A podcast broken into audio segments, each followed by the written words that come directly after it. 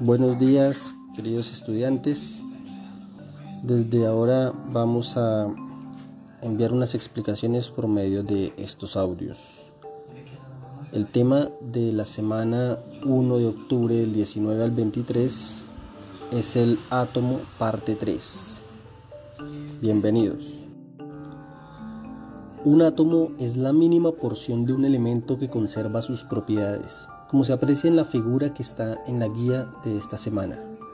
El átomo se concibe como esférico, compuesto por un núcleo central muy denso, en el que se encuentran los neutrones, que son unas partículas sin carga eléctrica, y se concentran los protones, partículas con carga positiva. Del núcleo depende el 99.97% de la masa del átomo, y ocupa una diez billonésima parte del volumen atómico.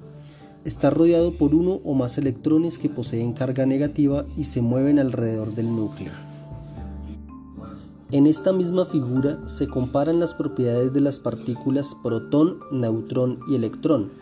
Observamos que la carga del electrón y del protón es igual en magnitud pero de signo contrario. La del protón es positiva y la del electrón es negativa el número de protones presentes en el núcleo del átomo es igual al número de electrones que rodean el núcleo, siendo el átomo eléctricamente neutro. Notamos que la masa del protón y del neutrón es muy parecida. La masa del átomo depende del núcleo atómico. Podemos apreciar que la masa del electrón es muy pequeña.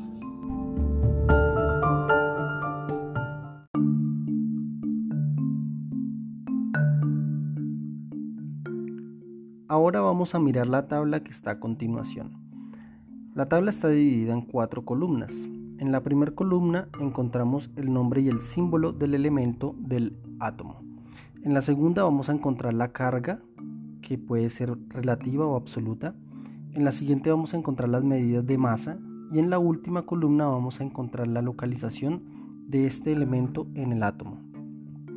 De esta manera, por ejemplo, el protón que se representa con la letra P tiene una carga positiva. La carga relativa es 1 positivo.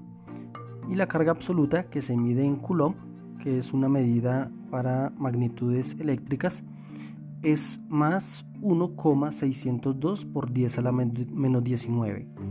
Este 10 a la menos 19 quiere decir que después de la coma debo agregar 19 cantidades, 19 dígitos.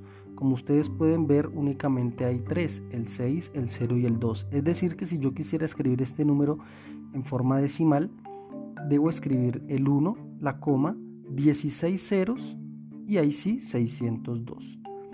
La masa, eh, la primera masa, la relativa, la podemos encontrar como eh, 1,00727 y eh, la otra es 1,672 eh, por 10 a la menos 24. Entonces la misma explicación de la carga.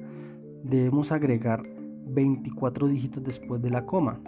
En este caso eh, ya tenemos 1, 2, 3, 4, 5 dígitos que son el 6, 7, 2, 6, 2. Es decir que eh, debemos escribir antes de ese número 19 ceros y la localización en el átomo, el protón está ubicado en el núcleo.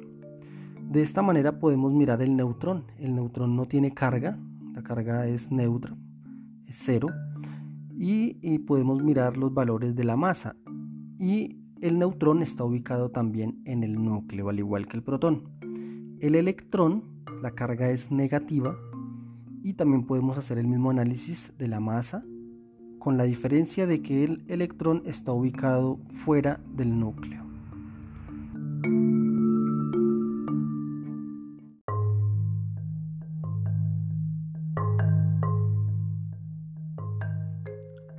Para finalizar vamos a mirar las actividades de aplicación.